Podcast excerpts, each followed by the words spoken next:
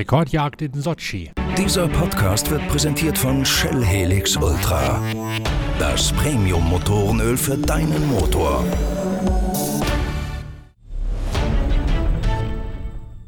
Am Wochenende steht nicht nur das 24-Stunden-Rennen mit unserer Serie Highway Through Green Hell im Fokus der Öffentlichkeit. Die Formel 1 gastiert in Sochi auf dem Motodrom im Olympiagelände. Dort macht Lewis Hamilton Jagd auf den Siegrekord von Michael Schumacher. Deswegen ist es höchste Zeit für eine Vorschau auf den großen Preis von Russland mit Inga Stracke, der Formel 1-Reporterin der Zeitschrift Pitwalk und mir, Norbert Okenga.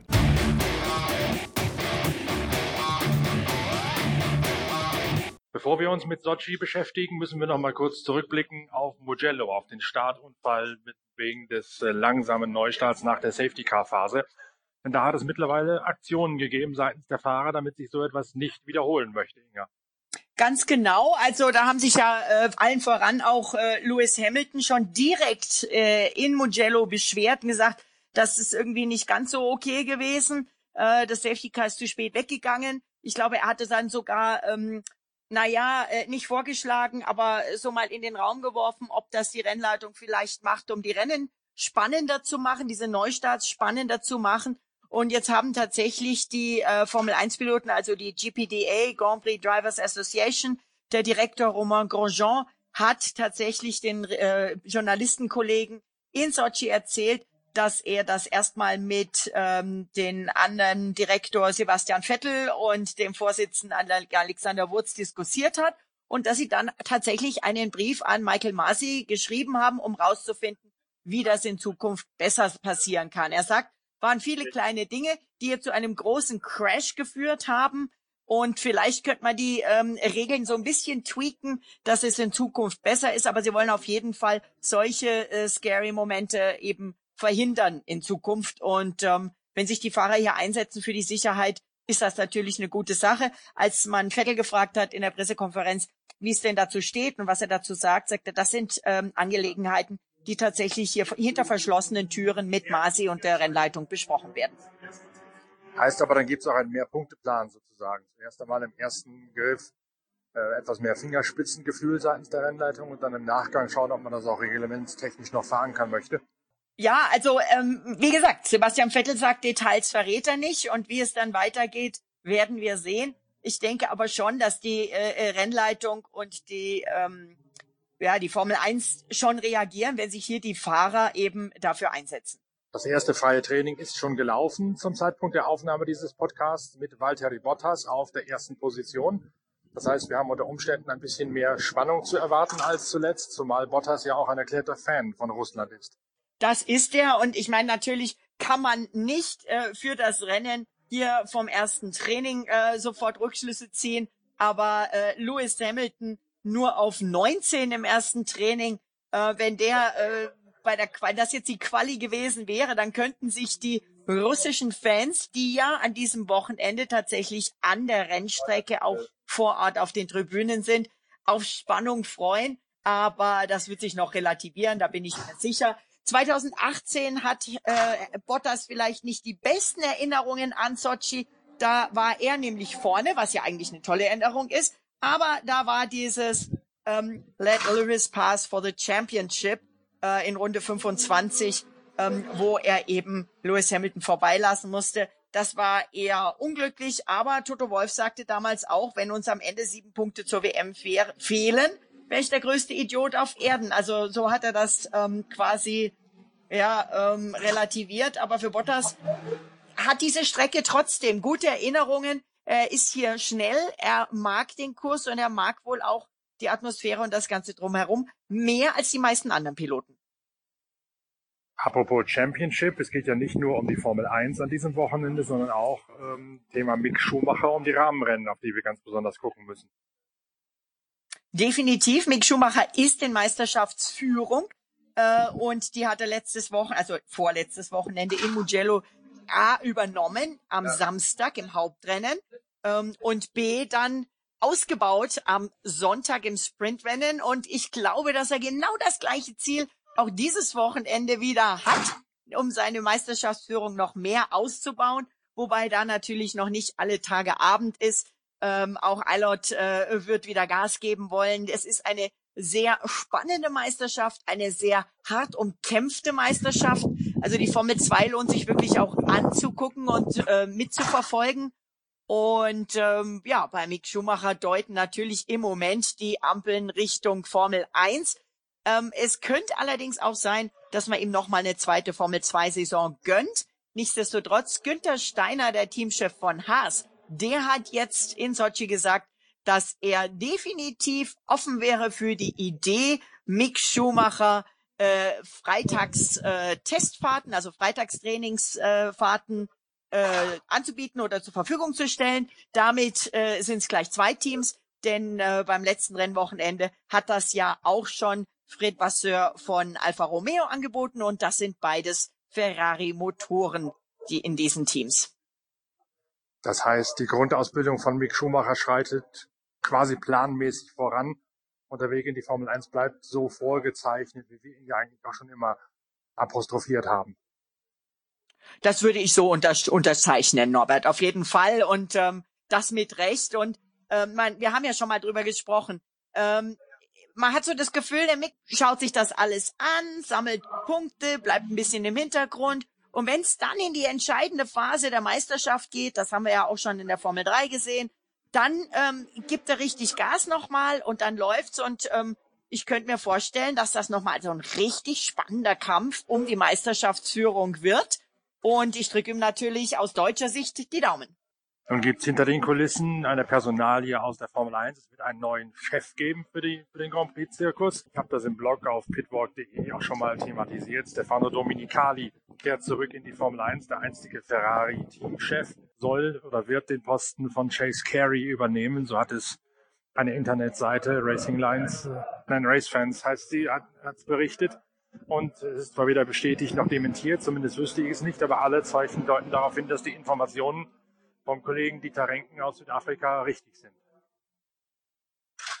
Er ist normalerweise ganz gut informiert und äh, ich habe es jetzt auch schon von anderen Kollegen gehört. Ich habe es auf anderen Kanälen gelesen und ähm, ja, ist eine interessante News, äh, vor allen Dingen, wenn man dann in manchen äh, Social-Media-Kanälen sieht, ein Foto, wo ähm, Dominicali und äh, Ross Braun und John Todd, glaube ich, alle drei zusammen am Ferrari-Kommandostand sitzen seinerzeit. Und ähm, ja, dann sieht, wo diese Herren quasi dann, wenn man eben diesen äh, äh, Meldungen äh, glauben kann, äh, an der Spitze sein werden. Ne?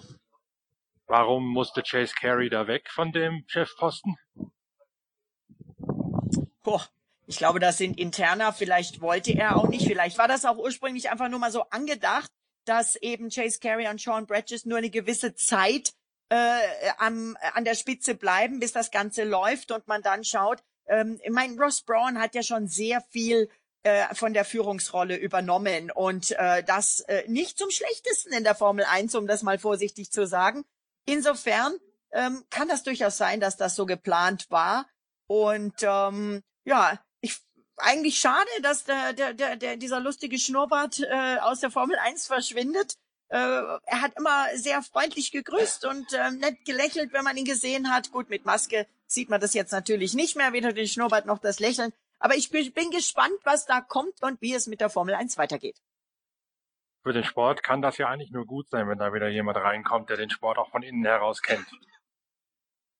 Ja, das, das passt natürlich. Ne? Deswegen sage ich auch eben äh, Ross Braun, der hat da eben auch mit seinem ganzen Hintergrund schon ganz schön viel angeschoben, was eben von sportlicher Seite ähm, richtig gut ist wohl, aber auf der anderen Seite vielleicht auch dem einen und anderen Team, was jetzt nicht so Ferrari-affin ist, vielleicht nicht ganz so gut gefällt. Wer weiß, also äh, gerüchteweise sollte ja eigentlich oder war ja eigentlich auch Mercedes-Boss Toto Wolf für diesen Chefposten äh, von Chase Carey im Gespräch. Und ähm, weiterhin gerüchteweise ähm, hat wohl Ferrari dagegen gestimmt und deswegen wurde er es nicht. Wohlgemerkt, das sind keine bestätigten Meldungen. Dann muss ja Toto Wolf doch künftig sich um Aston Martin kümmern, sollte Mercedes tatsächlich sein Werksengagement auf Motoren Lieferantentum beschränken und nicht mehr ein vollwertiges Werksteam machen ab dem Jahre 2022. Wobei er jetzt noch sagt, Mercedes bleibt Mercedes. Schauen wir mal, was da passiert, denn das Concord Agreement, da hat ja Mercedes sich eine, eine Art Kündigungsrecht vorbehalten, dass man theoretisch aussteigen kann. Genau wie auch Red Bull da dem neuen Concord Agreement zwar zugestimmt hat, aber eben unter dem klaren Vorbehalt, dass die eine einjährige Kündigungsfrist quasi mit drin haben, sodass sie da theoretisch raus können, sollte sich an der einen oder anderen Front doch noch etwas Neues ergeben. Im Zuge von Wirtschaftskrise und Corona-Folgen oder von Herstellerneuorientierungsplänen. Ja, also es bleibt spannend. Ähm, interessant ist übrigens auch Dominicali, der ja momentan Chairman und CEO von äh, Lamborghini ist, ist äh, bereits seit einer Weile ähm, an der Spitze der FIA Single Seater Commission. Also er ist schon immer noch ähm, auch involviert gewesen, auch nach seinem Abgang von Ferrari, wo er von 2008 bis 2014 war. Und ähm, ja, also der Titel 2008, der der letzte Titel von Ferrari in der Geschichte momentan war, äh, der geht wohl auch schon noch aus ein bisschen auf ihn zurück. Carey war in der Formel 1 seit 2017, nämlich als Liberty übernommen hat. Und ähm, er hat, ja, wenn man das so, so zwischen den Zeilen gelesen hat, ist er wohl mitverantwortlich, dass eben Bernie Ecclestone tatsächlich ähm, in Rente geschickt wurde. Ne? Ähm, aber äh, warten wir ab, ob, wann und wie das äh, bestätigt wird äh, von Seiten der BBC, die ja auch immer sehr gut informiert ist, äh, heißt es aus äh, zuverlässiger Quelle, äh, dass man wisse, dass bereits die Formel 1 Teambosse informiert worden seien. Dann warten wir ab, was noch kommt und warten vor allen Dingen den großen Robert? Preis von Sochi, von Russland am Schwarzen Meer am Wochenende ab. Äh, ja, und der könnte die Geschichte verändern, die Geschichte des Motorsports verändern. Ähm, dass es passiert, glaube ich, ist nicht mehr die Frage. Es ist nur die Frage, wann es passiert, wann Lewis Hamilton diesen sagenhaften Rekord von Michael Schumachers Siegen einstellt und dann eben auch überholt. Und ich weiß noch, Norbert, wir äh, uns müsste eigentlich die Gänsehaut aufstellen, dass dieser Rekord äh, tatsächlich überhaupt eingeholt, geknackt werden kann und wird. Ähm, nicht, dass ich das Lewis Hamilton äh, nicht zugestehe, um Gottes Willen, das hat er sich wirklich zu Recht verdient. Aber seinerzeit dachte man wirklich, dieser Schumi-Rekord ist wirklich für die Ewigkeit, oder? Das war damals tatsächlich so. Da hat keiner damit gerechnet, dass diese ewig lange Siegesserie und, und auch die WM-Anhäufung noch jemals wieder in Gefahr geraten könnte. Aber wie, so, wie, wie es so schön heißt, das Bessere ist des guten Feind. Und offenbar hat jetzt auch Michael Schumacher seinen, seinen Meister gefunden in Lewis Hamilton, zumindest was die Statistik angeht. Solche Vergleiche von Fahrer zu Fahrer hinken natürlich immer. So nach dem Motto, wer ist der Beste aller Zeiten? Den Vergleich wird man nie führen können. Aber zumindest ist er statistisch jetzt kurz davor, der Beste aller Zeiten zu werden. Ja, also der GOAT, also wie die Engländer sagen, the greatest ja. of all times.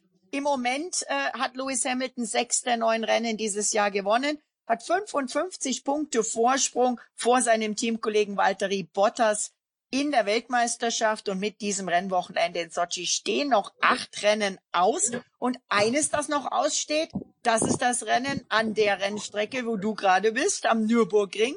Und ähm, oh Freude für die Fans. 20.000 Fans an der Rennstrecke sind geplant. Die ersten 5.000 Tickets sind schon direkt verkauft worden. Seit 12 Uhr heute läuft der Ticketverkauf für die nächsten Tickets.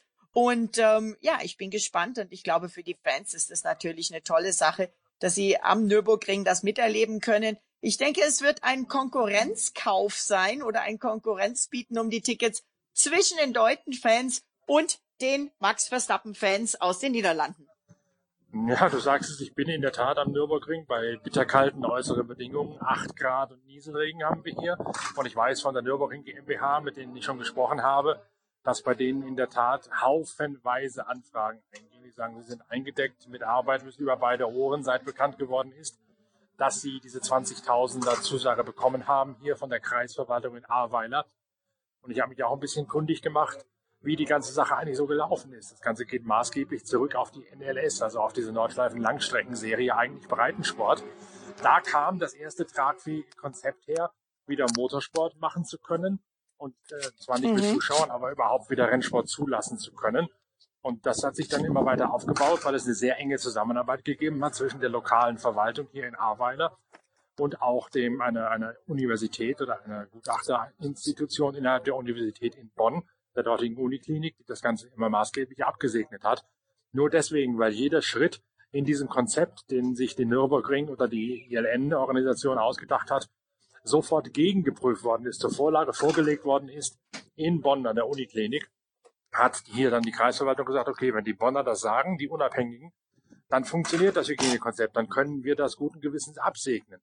Und so kam es letztlich zur Freigabe dass die VLN wieder fahren durfte oder die NLS, wie sie heißt, dass hier jetzt beim 24-Stunden-Rennen Zuschauer sein dürfen, dass beim DTM und GT Masters Zuschauer da waren, beim Oldtimer Grand Prix ja auch schon. Und eben, dass jetzt der nächste Schritt gemacht wird, 20.000 Zuschauer hier zum Formel 1 Grand Prix auf die Rennstrecke zu lassen. Also da hat der Nürburgring und die VLN Veranstaltergemeinschaft maßgeblich Vorarbeit geleistet. Übrigens, auch das muss man sagen, ohne nennenswertes Zutun des DMSB, also des Deutschen Dachverbandes, der eigentlich in der Pflicht gewesen wäre. Grundsätzlich äh, fasst der Ring in etwa m, hm, über über 100.000 Zuschauer. Diese 20.000 Fans sind also äh, ganz genau 20 Prozent der Kapazität und damit äh, gewährleistet man quasi eben diese Abstände, die eingehalten werden sollen. Aber was ich das Interessante finde, eben im Konzept, dass man nicht gleich von Anfang an die 20.000 in den Verkauf gegeben hat, sondern quasi häppchenweise 5.000, dann wieder ein paar Tage wartet, 5.000 und äh, eben A sieht, wie der Verkauf läuft und B sieht, ähm, wie auch äh, die Infektionslage ist, um dann eben nach und nach diese 20.000 Tickets hoffentlich eben an den Mann oder die Frau zu bringen oder auch an die Familie und das Ganze eben stufenweise läuft äh, und auch tribünenweise. Ja, der erste Vorverkauf begann mit T3, T4A und T5B, die günstigste Kategorie. Und ähm, es gibt nur Wochenendtickets ähm, und alle sind quasi mit festem Sitzplatz und jede Tribüne hat ihre ihren eigenen Parkplatz und es gibt natürlich herrscht die Maskenpflicht auf den äh, auf dem Weg von Ticketkontrolle zum Sitzplatz und dann gibt Sitzplatzanweiser, die jeden eben seinen personalisierten Platz einnehmen. Und diese Plätze sind, wenn ich richtig informiert werde, in der Regel in Viererpaketen, sodass eben zum Beispiel eine Familie oder eine äh, kleinere Gruppe Freunde zusammensitzen kann. Genau, also quasi hat jeder äh, Zuschauer seinen eigenen Butler, wenn du so willst, wie in der First Class des Flughafens, der da zur Tribüne zu seinem Platz geleitet wird und dann auch, wenn er sich eine Rennwurst holen will, dafür auch entsprechend zuständig ist, dass das gefahrlos getan werden kann. Aber was du gerade gesagt hast, war das hüpfende Komma oder wie es so schön heißt, das Infektionsgeschehen. Die achten sehr genau darauf, aus welchen Regionen die Karten gekauft oder bestellt werden und achten auch darauf zu sagen, wir schauen darauf, dass die nicht aus irgendwelchen Hotspots herauskommen, sondern dass man tatsächlich die Karten nur dorthin vergibt, wo Stand heute ein geringes Infektionsgeschehen, eine geringe Virenhäufigkeit vorherrscht. Das ist natürlich ein bewegliches Ziel, weil man ja schon gesehen hat, eine Großfeier oder irgendwelche Superspreader-Events können eine ganze Region lahmlegen, wie du es jetzt gerade in München ja zum Beispiel hast, wo es ein bisschen ausartet alles. Aber da, auch das haben die Nürburgring, haben die Eifelaner mit ins Kalkül gezogen bei dem staffelweisen Vergeben der Zuschauerkarten, dass man genau guckt, wo kommen die Besteller her und kann man die tatsächlich verantwortlich auf die Rennstrecke lassen oder sind, sind die aus einem Risikogebiet und man behält sich zunächst einmal vor, die Bestellung entweder abzulehnen oder zumindest auf Eis zu legen, bis man die weitere Entwicklung einschätzen kann. Ist absolut eine Menge Zusatzarbeit, aber ich denke, wenn letztendlich die Fans da sind, dann lohnt sich. In der Bundesliga hört man ja auch schon die äh, äh Fußballspieler sagen, dass es einfach eine andere Atmosphäre ist. Da hört man es natürlich viel deutlicher. Bei der Formel 1 hört man die Fans auf den Tribünen nicht ganz so, aber wenn da sich ein bisschen was bewegt und tut, ist es mit Sicherheit auch für die Fahrer schöner. Ne, äh, noch eine weitere gute Nachricht für die Fans, für die Fans der Formel 1 und der WEC beziehungsweise Le Mans ist, dass Jean Todt, der FIA-Präsident, erklärt hat, dass sie alles Mögliche tun werden, um 2021 einen Clash, also ähm, ein, ein, ein, das Stattfinden von Le Mans und einem Formel 1 Grand Prix am gleichen Wochenende zu verhindern. Das ist auch eine gute Nachricht. Und ähm, ja, Chase Carey noch im Amt äh, hat gesagt, äh, dass sie ähm, vielleicht äh, noch nicht ganz sicher sein können oder planen können, dass die Saison 2021 komplett Business to Normal ist, aber äh, dass er davon ausgeht, dass es deutlich mehr an der Normalität sein wird wie dieses Jahr und dass sie eben Rahmen dessen eben planen, dass äh, Le Mans und Formel 1 nicht gleichzeitig stattfinden sollen. Wir haben ja äh, äh, den Nico Hückenberg, gut, ob der dieses Jahr Formel 1, äh, nächstes Jahr Formel 1 fährt, weiß man noch nicht. Aber äh, Fernando Alonso äh, 2018, äh, der äh, da in Le Mans auch gefahren ist, während er bei McLaren in der Formel 1 war. Ähm, und Renault hat ja jetzt schon gesagt, die, nächstes Jahr darf Alonso das nicht beides machen. Jetzt warten wir erstmal ab, was sich am Wochenende in Sochi tut, Inga, und darüber reden wir dann am Montag in der nächsten Ausgabe von Pitcast. Ich freue mich aufs Wochenende. Ich hoffe, es wird spannend. Ich hoffe, es wird auch vom Renngeschehen her spannend. Ähm, ganz interessant noch, kleine Info, ähm, bei äh, Racing Point arbeitet man jetzt wohl offensichtlich schon wirklich in Richtung nächstes Jahr, während Fernando Alonso bei Renault zum Beispiel schon in der Fabrik ist und äh, verkündet hat, dass er bereits die Arbeit aufgenommen hat für nächstes Jahr, äh, hat Sergio Perez jetzt äh, weniger neue Teile als Lance Stroll am, am Auto, was äh, der liebe Sergio natürlich nicht so prickelnd findet aber er soll ja, wenn er woanders fährt, auch keine Infos mitnehmen.